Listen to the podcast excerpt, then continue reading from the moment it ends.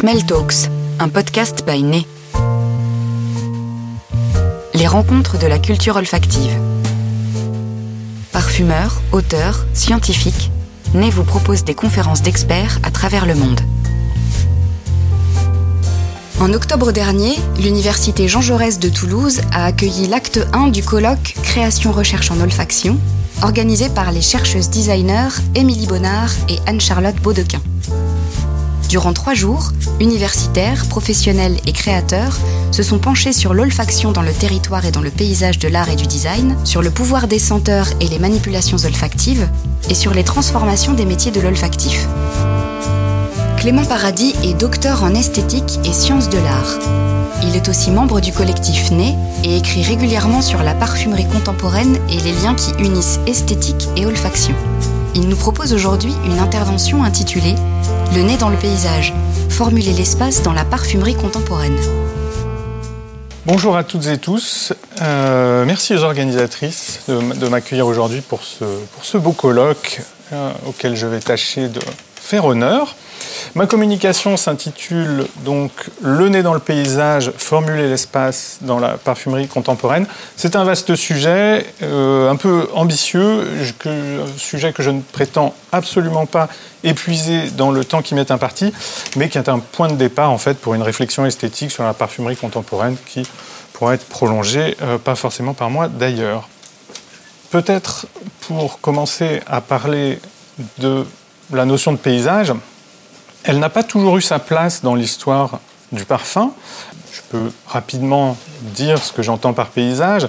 C'est à la fois une étendue de territoire qu'un observateur peut embrasser comme un ensemble, donc une continuité, et puis c'est l'expérience sensible de ce territoire. Il y a deux faces à cette idée de paysage. Euh, le paysage, c'est donc un rapport humain aux apparences qui s'ancre culturellement dans la visualité, mais dont on imagine bien qu'il peut être olfactif, euh, puisque le paysage est une expérience qui mobilise tout le corps. Notons que le paysage implique aussi un point de vue situé, euh, ou un point d'olfaction situé, si on veut euh, s'orienter d'ores et déjà dans cette direction. C'est-à-dire qu'il est vu depuis une sorte de fenêtre mentale. C'est des choses qui, se trouvent représentées notamment dans la peinture du XVIIe siècle. Pour parler parfum, si on remonte un petit peu le temps, durant la deuxième moitié du XIXe siècle, au moment de la naissance de la parfumerie moderne, et puis au début du XXe siècle, on sait que beaucoup de produits vendus par les parfumeurs portaient des noms de plantes, que l'on pense à la violette, l'iris, l'héliotrope, l'amaryllis, etc. Parmi les compositions célèbres de l'époque, on en a un petit peu parlé tout à l'heure, mais on peut aussi citer des parfums comme la rose Jacqueminot, c'était en 1904, le jasmin de Corse, 1906, deux parfums de Coty, qui mettent en valeur une plante singulière. Euh, la parfumerie préfère cependant parfois aussi se, tourner vers euh, le bouquet fraîchement cueilli. C'est ce qu'on commence à noter euh, dans l'entre-deux siècles. Et on voit apparaître des parfums comme Blenheim Bouquet de Penaligons en 1902 ou le Bouquet des Faunes en 1926 de Jacques Guerlain. Et ça, c'est quelque chose qui est, à mon avis, assez intéressant parce qu'on euh, a affaire à un changement d'échelle quand on passe de la plante au bouquet. Et c'est un changement d'échelle qu'on peut lire comme signifiant, puisque ça nous indique que le parfumeur moderne est en mesure de dessiner son espace, de moduler la distance à laquelle il se pose comme observateur de la nature. Donc le paysage euh, peut faire logiquement son entrée en parfumerie et en témoignent euh, des parfums comme Le Jardin de mon curé de Jacques Guerlain en 1895 ou À travers champs en 1898, qui est d'ailleurs le dernier extrait composé par Aimé Guerlain. Alors ces parfumeurs-là, qui composent ce qu'on pourra peut-être déjà appeler des parfums paysages, ils ne parlent pas de, parfum paysage, mais le paysage, il est bien là. Et on retrouve cette expression parfum paysage, euh, nommément, dans un numéro de la revue L'Art vivant en 1930. Alors, ce n'est pas un néologisme absolument euh, échevelé, parfum paysage, mais euh, le, fait que des commentateurs du milieu du parfum puisse avoir cette idée-là et s'en emparer, montre que l'idée plane à cette époque-là. Et puis, bien sûr, l'intérêt de la parfumerie pour le paysage eh bien, c'est quelque chose qui se poursuit jusqu'à aujourd'hui à travers des créations comme euh, Chantilly de Houbigan en 1941, Fidji euh, de Guy Laroche en 1966 ou la collection des, jardins chez Hermès euh, qui a commencé en 2003 avec un jardin en Méditerranée. Donc, face à ce petit panorama historique, la question qui se pose aujourd'hui à moi, c'est la suivante. Tous ces noms qu'on a évoqués, ces embryons d'idées, est-ce que ce ne sont que de lointaines inspirations? Est-ce que ce ne sont que des artifices poétiques, voire, marketing? Ou est-ce que le paysage est vraiment une chose dont les parfumeurs peuvent s'emparer? Et puis, s'ils s'en emparent, euh, en quoi est-ce que ça transforme leur manière de formuler? Pour avancer la réflexion sur le sujet, ce que je vous propose aujourd'hui, c'est de discuter de deux parfums contemporains.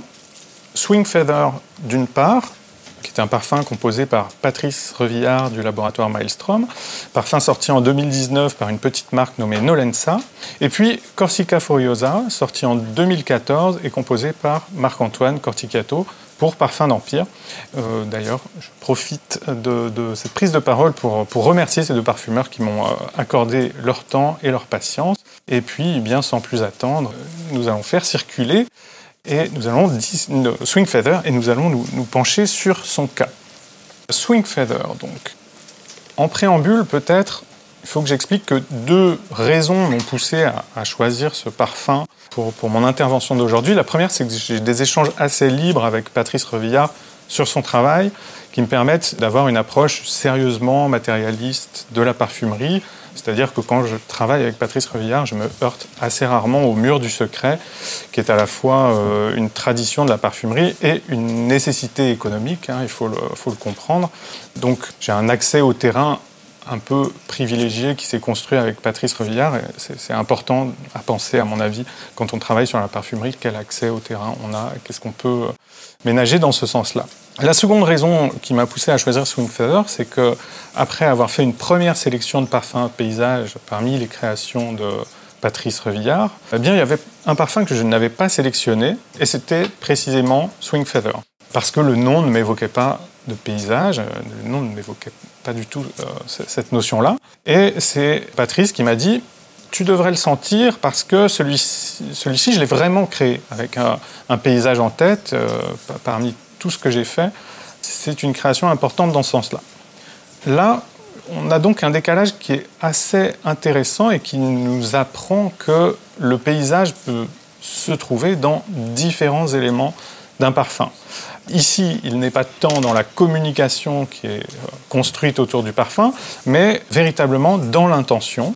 On aurait pu aussi imaginer que ce paysage, cet élément de paysage se trouve dans la réception. Hein. Si j'avais euh, senti une fragrance dont j'avais dit spontanément ça, c'est un paysage, eh bien on aurait eu un parfum paysage qui se serait construit à la, réception. Euh, mais ici, c'est l'intention qui, qui m'intéresse avec Swing Feather. Et alors en plus, il se trouve que Swing Feather, c'est un parfum qui est un hommage à la ville de Toulouse. Alors quand j'ai appris ça, je me suis dit, c'est parfait, les astres sont alignés, euh, il faut absolument que, que j'en parle aujourd'hui. Alors quel est le paysage qui a inspiré la composition Patrice Revillard me l'a décrit, donc je, vais restituer ses, paroles. Il me dit le titre de travail de ce parfum, c'était Peau d'été. Les parfumeurs choisissent rarement en fait le nom de leur euh, parfum aujourd'hui. Donc euh, les, parfums passent par des états transitoires où ils ont un titre de travail et le titre de travail c'était Peau d'été. Et il me dit ce parfum, c'est Toulouse l'été.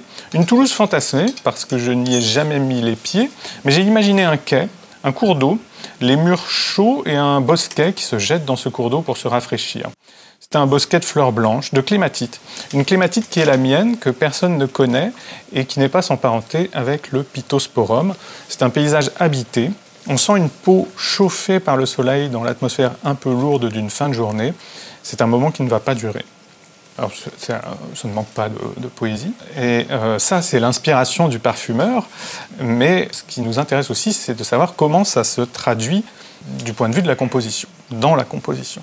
Alors, je ne peux pas vous communiquer la formule euh, du parfum, euh, forcément, mais j'ai la chance d'y avoir eu accès. donc, je peux essayer de, de, vous en décrire certains fonctionnements, finalement. C'est une formule plutôt courte, 30 matières. Et, si on veut essayer de comprendre ensemble comment elle fonctionne, eh bien, tout d'abord, on peut dire que la matière la plus dosée dans cette composition, c'est l'idione. qui est ici présente à plus de 30% dans le concentré du parfum, et l'édione que Patrice Revillard décrit comme la bulle dans laquelle tout s'exprime. C'est un lavis, c'est une matière qui joue le même rôle que l'eau dans l'aquarelle pour le parfumeur. Donc une matière technique euh, qui n'est pas forcément ce, qu'on va sentir euh, en premier. La composition de ce parfum, s'organise ensuite autour de trois pôles. Un pôle indolé, un pôle musqué et un pôle ambré. Le pôle indolé contribue à l'effet fleur blanche grâce à des matières comme l'hélional, le cisjasmone, l'aldéhyde anisique, l'aldéhyde cyclamène. Le pôle ambré, euh, vous pouvez le sentir, c'est ce qui réchauffe la composition avec notamment de la coumarine et du benjoin. Le pôle musqué, euh, lui, est fait entre autres de galaxolide, d'abanolide, de mucénone. Et puis, il appelle aussi un autre pôle qui contient un effet cumin, un effet iris grâce à l'iron, et puis euh, une note de violette grâce euh, notamment au méthylionone gamma. Alors effectivement, on sent distinctement la violette dans cette composition, et j'ai demandé à Patrice Revillard ce qu'elle faisait là, parce que euh, quand il m'a décrit le parfum, quand il m'a décrit surtout ce paysage qu'il avait inspiré, la violette n'était pas présente, elle ne semblait nulle part mentionnée. Sa réponse, elle a été la suivante, c'est la violette joue un rôle symbolique, elle est là pour évoquer Toulouse, forcément. Et ça, c'est assez intéressant pour moi. C'est là que finalement j'enfile ma casquette de sémioticien pour formuler un, premier élément de, conclusion.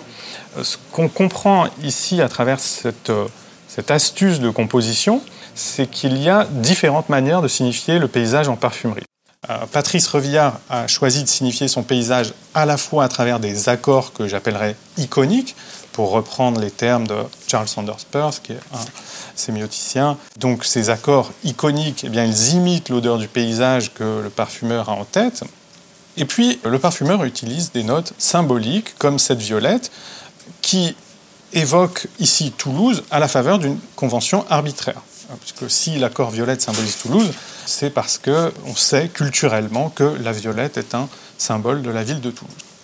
D'ailleurs, je vais faire une petite parenthèse. L'étude du caractère symbolique des accords me semble tout à fait utile aujourd'hui pour comprendre comment se construit, par exemple, la masculinité en parfumerie. Un parfum masculin n'imite euh, aucune odeur d'homme, hein, finalement, bien sûr. Il fonctionne avant tout par symbole. Souvent, donc, la parfumerie aujourd'hui euh, commerciale, elle balance entre symboles et icônes, qui sont deux types de rapports entre des odeurs et ce à quoi elles font référence. Charles Sanders Peirce, donc le sémioticien que, que, j'ai mentionné, il envisage ces icônes, ces symboles, et puis il envisage aussi dans ses écrits un troisième type de rapport entre un signe et son référent. C'est quelque chose qu'il appelle l'index ou l'indice, et le signe, dans l'index ou l'indice, eh bien, il rappelle l'odeur, mais en fait cette odeur est une trace, un fragment de ce à quoi on fait référence. Et pour euh, nous acheminer vers, vers cette réflexion, eh bien, euh, on va parler d'un autre parfum qui est Corsica Furiosa. Corsica Furiosa, donc euh, un parfum créé par Marc-Antoine Corticato en 2014, je l'ai dit, c'est un parfum que le parfumeur lui-même désigne comme un parfum paysage. D'ailleurs, Marc-Antoine Corticato a créé un certain nombre de parfums qu'il appelle des parfums paysages. Et ce parfum-là, eh bien, c'est pour le parfumeur une représentation du maquis corse, dont l'élément central est le lentisque. Le lentisque est un arbuste qui pousse sur euh, les flancs de l'île, près de la mer, je vais passer plus sommairement sur la description du, parfum, mais on peut tout de même s'attarder sur ce qu'on sent quand on a la, mouillette sous le nez. Eh bien, c'est notamment l'odeur du lentisque, que tout le monde ne connaît pas forcément. Donc je vais essayer de la décrire. L'odeur du lentisque, c'est une odeur qui est vive, très texturée et verte, qui a des accents de résine, qui a même des accents de térébenthine parfois. Et dans ce parfum, elle a aussi des facettes poivrées, fruitées, aromatiques, terreuses. Donc le lentisque tient une place très importante dans cette composition. Et puis on sent aussi une note de népita, qui est une menthe sauvage. Et parmi les notes plus connues de la parfumerie, vous aurez peut-être reconnu la feuille de tomate avec son aspect euh, potager, euh, croquant. En fond, on sent toujours des notes vertes. Il y a vraiment un fil directeur avec ces notes vertes. Et en, frissant un peu le nez, eh bien, on, sent pas, en portant le parfum qu'elle se réchauffe. Dans le fond du parfum, il y a des notes plus chaudes qui ont des accents de foin, de tabac même, de paille un peu mielée, voire de réglisse, et le parfum peut glisser progressivement vers des horizons boisés, moussus. Et ça, ça vient aussi encore de l'accord lentisque qui a été construit par le parfumeur.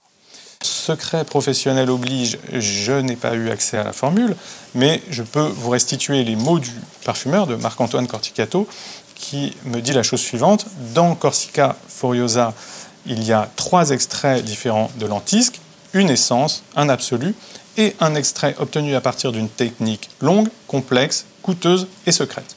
Donc on est prévenu, mais est-ce que ça nous empêche de réfléchir et de travailler sur ce parfum Pas forcément, parce qu'il y a une chose qui m'intéresse particulièrement dans, la construction de cet accord lentisque, c'est que l'essence de lentisque qui, a été travaillée, elle vient du paysage même qui est représenté, donc le maquis corse.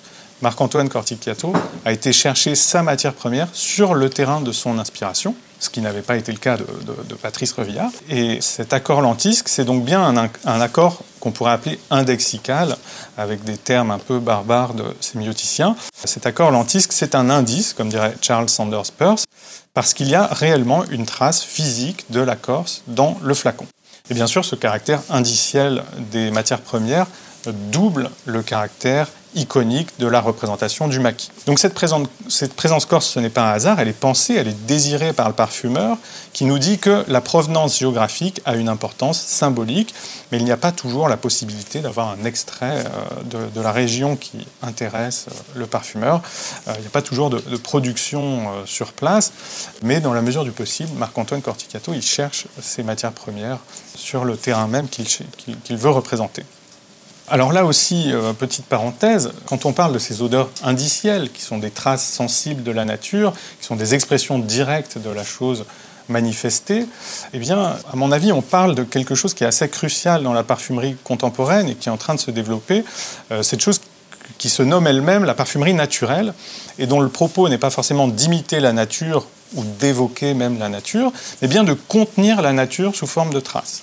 Donc, parenthèse rapidement ouverte et rapidement fermée, mais on voit que ces approches sémiotiques, euh, symboliques d'un côté, iconiques euh, et puis indicielles de l'autre, eh elles sont en train de redéfinir les manières de formuler le parfum. Au-delà de ça, il y, a, une différence entre ce que propose Swing Feather et Corsica Furiosa, et elle s'articule autour d'une question qui est celle de la portabilité. Parce que finalement, en laboratoire aujourd'hui, on peut reproduire les odeurs du maquis ou d'une ville donnée les techniques pour le faire existent, grosso modo, mais ça ne fait pas forcément un parfum. Et c'est là toute l'ambiguïté du parfum paysage. Il n'est pas une imitation froide. Et si j'en crois les mots de Patrice Revillard et Marc-Antoine Corticato, qui ont employé à peu près le même terme, il faut que ce soit portable. C'est là que se noue euh, une grande partie de leur, de leur travail et de leur métier. Alors, pour ne pas voler le, temps de parole de mes camarades, je vais finir mon intervention sur cette notion énigmatique. Qu'est-ce que la portabilité? Euh, Est-ce que c'est une chose que l'on peut définir esthétiquement? À mon avis, oui, on le peut, parce que quand un parfumeur parle de porter, euh, il parle de confier son parfum à un public qui va pouvoir dire c'est mon parfum, paradoxalement, et qui va s'approprier une fragrance dans l'espace social le parfum comme interface parmi d'autres entre le sujet et le monde social. C'est aussi ce qu'il faudra penser à l'avenir, à mon avis, quand on parlera de parfums paysage, parce que ce sont des parfums qui font peut-être plus que d'autres le grand écart entre un usage des matières premières extrêmement attentif à l'imitation de la nature, et ça, euh, on a commencé à le décrire, et dans le même temps, ce sont des parfums qui sont tendus vers une pleine insertion dans les formes de la parfumerie, dans les formes admises de la parfumerie, les conventions euh, qui, traversent le monde social. Donc ce paradoxe, eh bien, il reste à discuter. J'ai quelques pistes euh, qu'on pourra explorer à l'avenir. Mais pour l'heure, on va s'arrêter là. Et je vous remercie de m'avoir écouté.